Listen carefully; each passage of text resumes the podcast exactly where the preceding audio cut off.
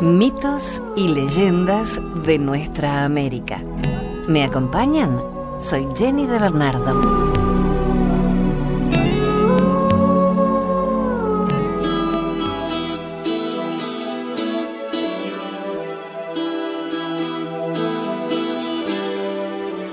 El pueblo maya está considerado como uno de los más interesantes del mundo antiguo. Sus logros científicos, entre los que destaca su sistema numérico y su avanzada organización social, corroboran esta consideración. Para comprender la extensión del territorio del Mayab, se deben tener en cuenta dos criterios. La existencia de ciudades con grandes edificios y monumentos con inscripciones jeroglíficas y la expansión territorial de lenguas consideradas en conjunto como mayances, entre los que se cuentan el yucateco, quiché, cachiquel, chorti, lacandón, chol, tzotzil, tzetzal, entre otros. El Mayab abarcaba unos 320.000 kilómetros cuadrados que atendiendo sus condiciones geográficas se divide en cinco regiones diferenciadas – las tierras del norte, las tierras bajas centrales, las tierras bajas del sur, las tierras altas y la franja costera hacia el Pacífico. Este territorio comprende a los actuales estados mexicanos de Yucatán, Quintana Roo y Campeche, regiones de Tabasco y Chiapas, las repúblicas de Guatemala y Belice y parte de Honduras y El Salvador. El sistema de escritura y cronología se desarrolla sobre todo en el período clásico, aproximadamente entre el 300 y el 900 después de Cristo. La población aumenta y los centros regionales cobran importancia. La sociedad se estratifica y se erigen grandes monumentos como las estelas en las que se guardaría la historia de las distintas ciudades, además de los cálculos astronómicos. Progresivamente y por razones que no se han determinado del todo, el esplendor de esa cultura se va perdiendo los grupos son cada vez más aislados y se enfrascan en contiendas permanentes.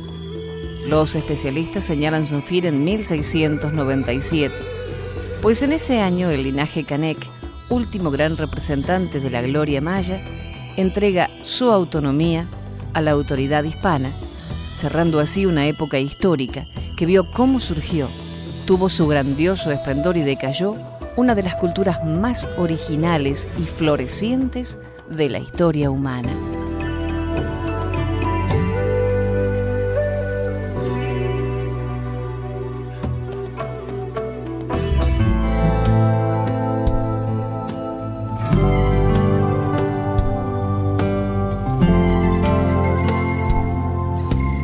Nadie podría decir hace cuánto tiempo ocurrió.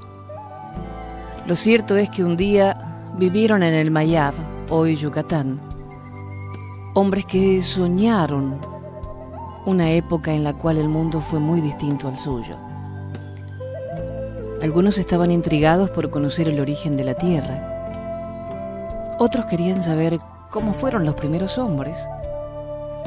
Y no faltó quien sintiera curiosidad por enterarse de la apariencia que una vez tuvieron los animales.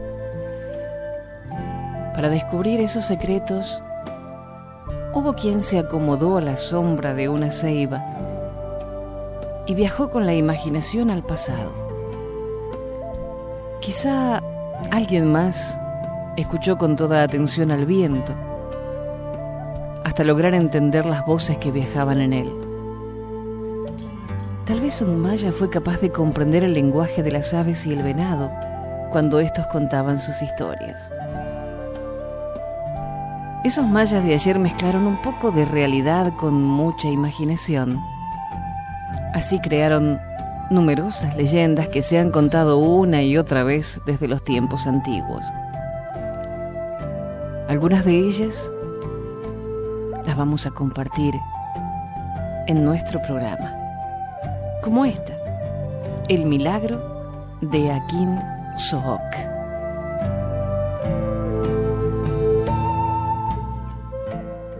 Abajo del universo, cubo inmenso, existía el mundo subterráneo y encima se extendía el cielo. En la parte media crecía el árbol de la vida, el llamado Yaxche. Este árbol tenía cuatro raíces que se dirigían a los cuatro puntos cardinales. Estas, a su vez, se dividían en muchas ramificaciones que unían al mundo subterráneo y el firmamento. Y era Unab-Ku, el dios único, quien había hecho nacer al sagrado Yaché. Unab-Ku tenía un bondadoso hijo llamado Itzamana, que era señor de los cielos, la noche y el día. Este tenía una linda esposa llamada Ixchel, la diosa luna, con la que tuvo dos hijos, un Cheven y una Hau, que trabajaban la pintura, la pluma y la plata. En cambio, Itzamna se consagró al culto sacerdotal, siendo el primero entre los dioses, y como si fuera poco tal privilegio, inventó la escritura y los libros. Este dios era bueno y amigo de los hombres. Esta familia, siguiendo el ejemplo paterno, amaba con amor divino a los seres de la tierra, los que siempre estaban callados y tristes, a pesar de vivir en medio de las bellezas y dones de la naturaleza. Por eso un día la diosa Ixchel le dijo a su esposo, Señor, ¿no has notado cómo los hombres creados por la mano de tu augusto Padre siempre están tristes y callados? En verdad que lo he notado, contestó éste, pero es el caso que aún no descubro la causa de tal tristeza, ya que es en verdad muy bella la tierra. Señor, el hombre aún no es perfecto. No ha podido extraer del esplendor de la naturaleza la esencia divina que da la alegría. El hombre necesita de ella. ¿Y cómo dársela? Enseñándole a saber captar la felicidad del mundo que le rodea. Pues sea como tú lo quieres, resolvió Itzanna, que vengan todos los dioses. A su llamado fueron llegando las deidades. Así llegó ante él Chaak, el dios del agua, Kan, el dios del maíz, Kukulkan, dios del viento, Yum-Chak, señor de las aguas, Nooch, señor de los montes, Yomil Cax, la señora de los bosques, y Aka Pusical, corazón de la noche. Reunidos en torno de Itzamna, bajo el sagrado Yaché, la divinidad les informó del motivo que lo indujera a llamarlos. Necesitaba pensar en algo que pudiera desterrar la tristeza y el silencio de los hombres.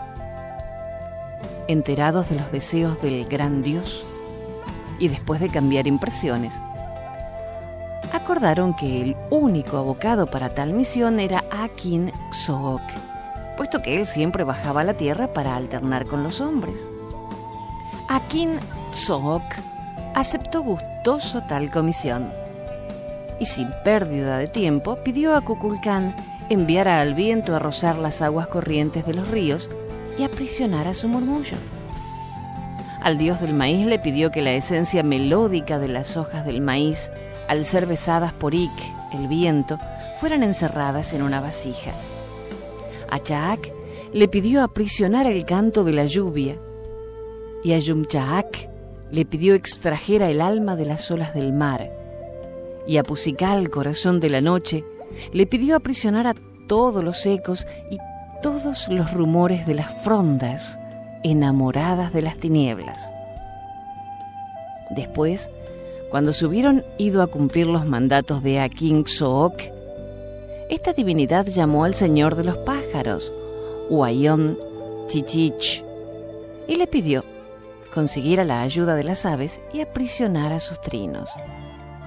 Huayón Chichich llamó a su lado a la bech, codorniz, al tzum, colibrí, al tzcocle, el ruiseñor, a la pacal, tórtola, a la mucuy, paloma, y al Chixiptzil, vibración roja, cardenal, para que todos al unísono dejaran escapar de sus gargantas privilegiadas sus cantos, formando así una escala de notas dulces y sentidas.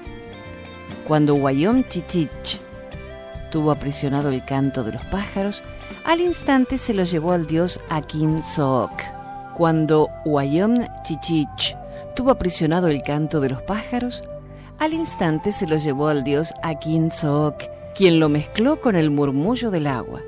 El rumor de las olas del mar, el eco del viento al besar las matas del maíz, el canto de los bosques, la queja de la noche y el alegre chapotear de la lluvia. Toda la esencia de la vida fue volcada en una vasija que las manos de Akin Sook agitaron ante los ojos sorprendidos de los dioses. Después fue dejando escapar lenta y suavemente la misteriosa mezcla. Y, oh maravilla, aquello era murmullo, lamento, trino, queja, risa, palabra, vaivén, tempestad y sollozo.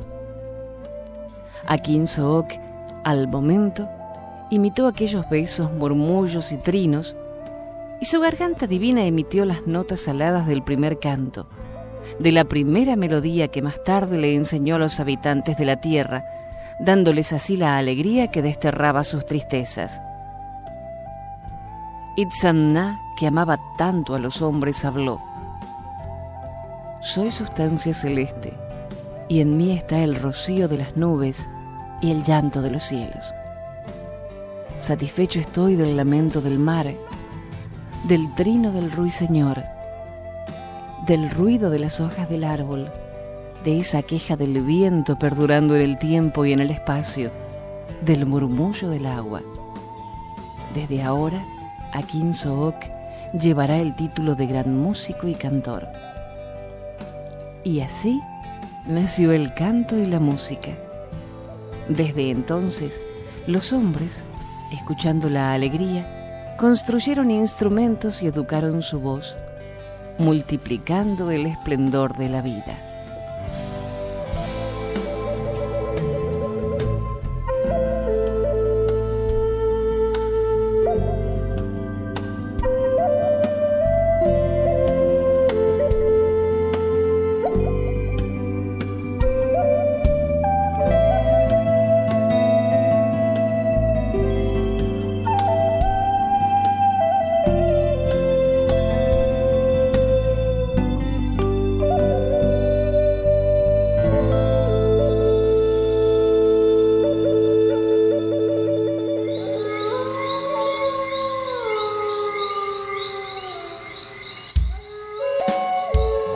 Presentes desde más de 5.000 años antes de Cristo, en las regiones heladas del globo, los inuit, esta palabra significa nosotros, las personas, tienen unas leyendas que son tan frías y violentas como su entorno natural. Una de las más famosas es la leyenda de Sedna. Sedna era la hija de Agunta, todos los hombres querían casarse con ella, pero la guapita tenía altas exigencias.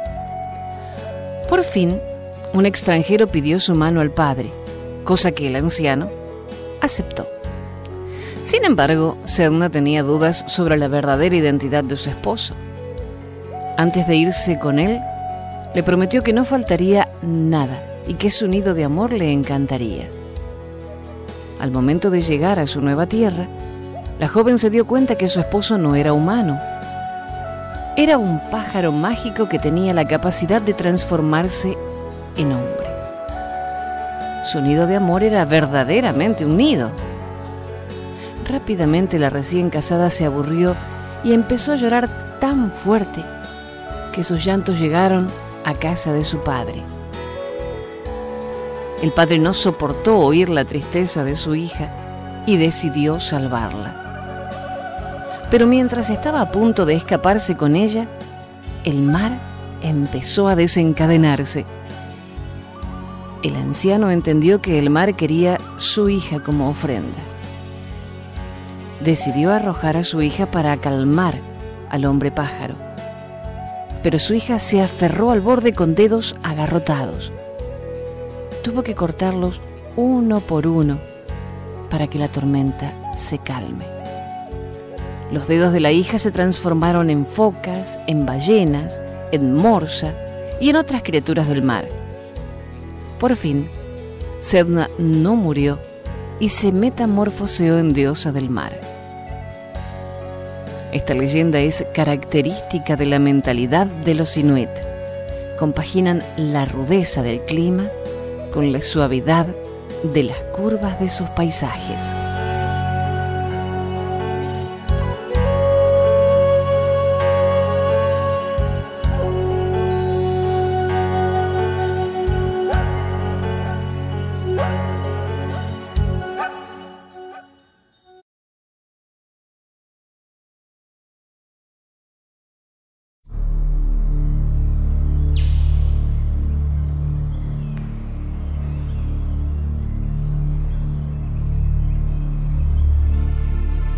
Esta es una leyenda de los indios Crow, Chica Bisonte y su amigo el cuervo.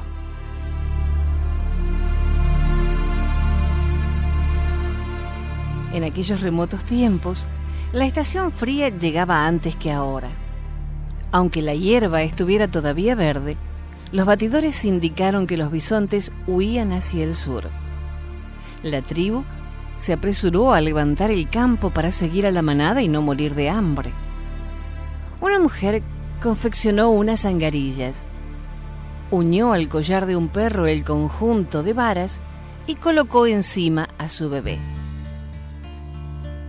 El perro vio un conejo y corrió de repente hacia él. Por más que la mujer lo llamó, el perro no la oyó. Corrió por toda la llanura persiguiendo al conejo y desapareció tras las colinas. No regresó hasta la noche, pero el trineo estaba vacío. Los rastreadores buscaron inútilmente al niño y la tribu tuvo que ponerse en marcha sin él.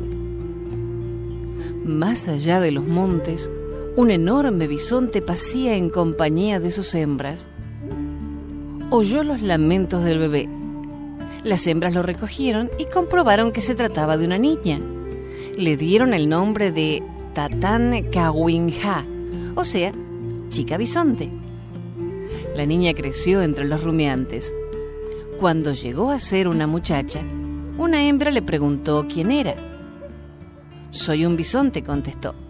No, dijo la hembra, no estás hecha como nosotros. ¿Tienes cuernos en la cabeza y pezuñas en los pies? Y además nosotros comemos hierba y tú te alimentas de bayas. Chica Bisonte dio vueltas a esta revelación y dijo a la hembra, si no soy un bisonte seré alguna otra cosa. En ese caso, ¿por qué no ir a reunirme con los míos? El gran macho le explicó, sin duda eres hija de hombre. Esa gente acampa detrás de las colinas. Ve a su encuentro e intenta hacer tu vida entre ellos pero si alguna vez necesitas ayuda, llámanos. Te consideramos como uno de los nuestros y nunca te abandonaremos. La muchacha dejó a los que hasta entonces habían constituido toda su familia. Antes de llegar donde estaban los hombres, vio a dos niños. Quiso hablarles, pero huyeron gritando, ¿quién eres que andas desnuda? Estás demasiado sucia para ser una de nosotros. Déjanos, nos das miedo. Chica Bisonte no se atrevió a presentarse en la aldea y se puso a deambular tristemente. Una vieja la encontró. Ven conmigo, le dijo, tengo algunas ropas viejas. Te las daré, pero a cambio irás a buscarme leña. ¿Quieres que sea tu abuela? Chica Bisonte aceptó, pues pensó que aquella vieja debía necesitar una nieta. La abuela vivía separada de la tribu en un tipe agujereado. Chica Bisonte compartía su miserable vida sin entrar en contacto con los habitantes de la aldea. En esa tribu, el jefe tenía un hijo llamado Roca del Medio. Hasta entonces el joven se había negado a casarse. Un día salió de casa y encontró a Chica Bisonte. Le preguntó, Nunca te he visto por aquí. ¿Quién eres? Me criaron unos amigos en la llanura. Ahora vivo con una vieja abuela apartada de la aldea, contestó Chica Bisonte. ¿Es que ya no tienes ni padre ni madre? No los he conocido, dijo tristemente la muchacha. Esa misma noche, Roca del Medio anunció a sus padres, acabo de conocer a una chica muy guapa, con ella me quiero casar. Al día siguiente, reunió suntuosos regalos y fue a ofrecérselos a Chica Bisonte. ¿Puedo confiar en que aceptes estos regalos? La joven contempló las preciosas pieles de bisonte, la carne ahumada y el gran saco de carne seca. A continuación, echó una rama al fuego y se sentó junto al muchacho. Esto me parece una petición de matrimonio y una aceptación, indicó la vieja. Roca del Medio se quedó en el tipi todo el día. Por la noche, cuando se marchó, la abuela dijo a su nieta, ¿Cómo vamos a poder hacer a nuestra vez regalos a los padres de ese joven? Somos pobres y no tenemos nada. Chica Bisonte contestó, voy a buscar una boñiga de bisonte en la llanura. Con eso bastará. Fue durante la noche mientras su abuela dormía. Murmuró dirigiéndose a la boñiga. Ayudadme, amigos bisontes. Mañana tenemos que ir a visitar a la familia de mi futuro esposo. Haced que no me presente delante de ellos con las manos vacías y tan pobremente vestida. Entonces, la boñiga se convirtió en hermosos vestidos, en cinturones bordados, en mocasines adornados con púas de puerco espín y en regalos de toda clase. Al alba, la joven dijo a su abuela, Mira lo que nos han traído unos buenos amigos mientras dormíamos. Vamos a cambiar nuestros harapos por estos magníficos vestidos, pues deseo honrar a mis suegros. Así engalanadas y con los brazos cargados de regalos, las dos mujeres se presentaron en la tienda del jefe. Todos los miembros de la familia de Roca del Medio recibieron un regalo. El padre del joven afirmó, Me siento feliz de conocer a mi futura nuera y a su abuela. Nosotros iremos a nuestra vez a visitarlas mañana. Por la noche la joven fue a buscar otra boñiga de bisonte. De regreso a su tipi le dijo, tenemos que recibir al jefe y a su familia, pero no tenemos otra cosa que esta vieja tienda agujereada. Amigos bisontes, ayudadme. Al alba, chica bisonte dijo a su abuela, mira afuera para comprobar si ya está listo nuestro nuevo tipi. La vieja salió y vio una enorme tienda hecha con pieles de bisonte recientemente curtidas.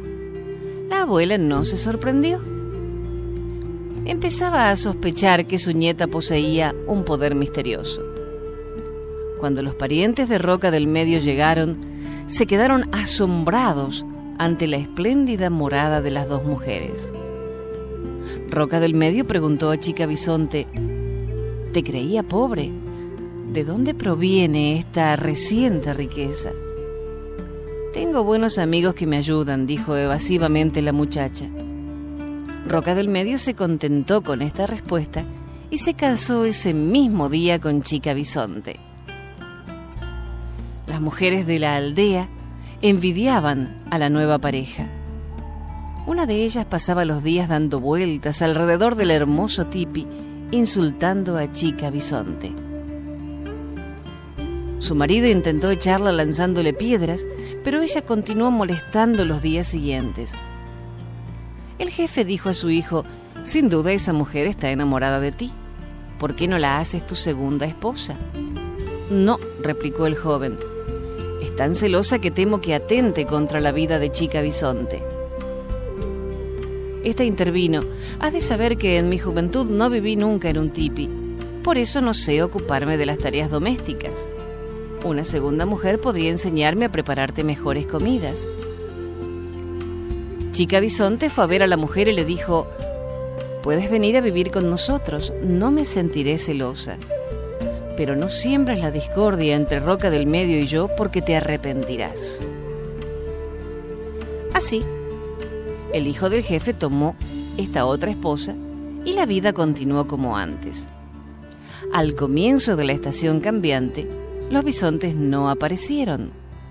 Los cazadores no volvieron a salir de sus tiendas y el hambre se instaló en el campamento. Chica Bisonte dijo a su marido, Confía en mí, estoy en condiciones de solucionar nuestros problemas. Caza un cuervo para que yo pueda domesticarlo. Cuando Roca del Medio llevó el pájaro, Chica Bisonte se encerró con el ave y le dijo, Sé mi mensajero. Vuela hasta mis amigos los bisontes que pastan en el sur. Diles que tenemos hambre y que les pido que vengan aquí. Encargado de la misión, el cuervo partió sin perder un instante. Regresó unos días más tarde. Los rastreadores señalaron entonces que una manada de bisontes avanzaba hacia la aldea. Chica Bisonte dijo a los cazadores de la tribu, no matéis a ninguno de esos animales. Construid un gran cercado. Se terminó antes de la noche. Chica Bisonte se situó en una colina y cantó un verso que nadie conocía. A la mañana siguiente, los bisontes entraron en el cercado y la joven dijo a los valientes que ya podían cerrar la barrera tras ellos. Chica Bisonte volvió a dirigirse a los cazadores. Sobre todo, no los matéis.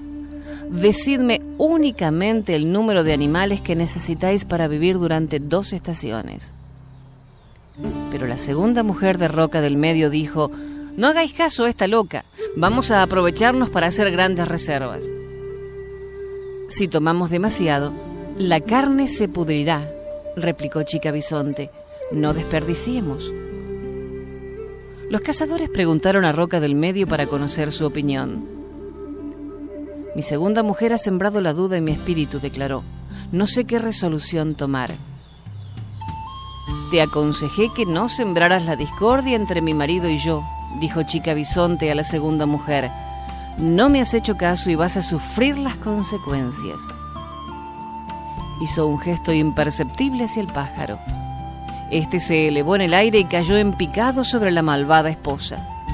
El cuervo le perforó la frente con el acerado pico y le devoró todo el cerebro. La segunda mujer de Roca del Medio no murió, sino que quedó retrasada mental. Entonces, el hijo del jefe decidió que con diez bisontes bastaría para pasar el invierno. Tras esas palabras, Diez de los bisontes del cercado se tumbaron sobre un costado y pasaron a mejor vida. Chica Bisonte dijo a los cazadores, Liberad a los otros, son mis amigos. Estos bisontes han venido libremente hasta vosotros, devolvedles su libertad. Cuando los animales sobrantes volvieron a partir hacia las tierras del sur, el cuervo se colocó en el hombro de Chica Bisonte y anunció a los hombres de la aldea aceptasteis no tomar más de lo necesario. Ahora los bisontes confiarán en vosotros. Regresaré todos los años con una manada igual y no volveréis a tener hambre. Creed a este cuervo, añadió Chica Bisonte, no os decepcionará. A partir de ahora él es el protector de esta aldea. Después de este acontecimiento, la tribu adoptó el nombre de esa ave. Sus componentes se convirtieron en los cuervos y los hombres no tuvieron más que una sola mujer a la vez. Además, no volvieron a adornar su tocado más que con las plumas de este pájaro.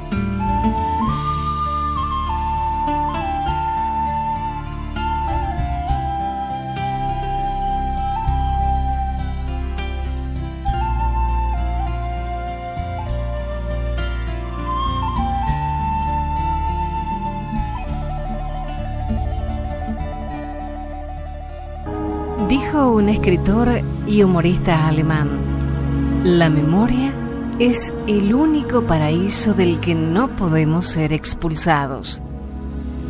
Recordemos entonces estas tradiciones de nuestra tierra para no olvidar nuestras raíces y seguir construyendo nuestros castillos. Gracias por la compañía. Soy Jenny de Bernardo.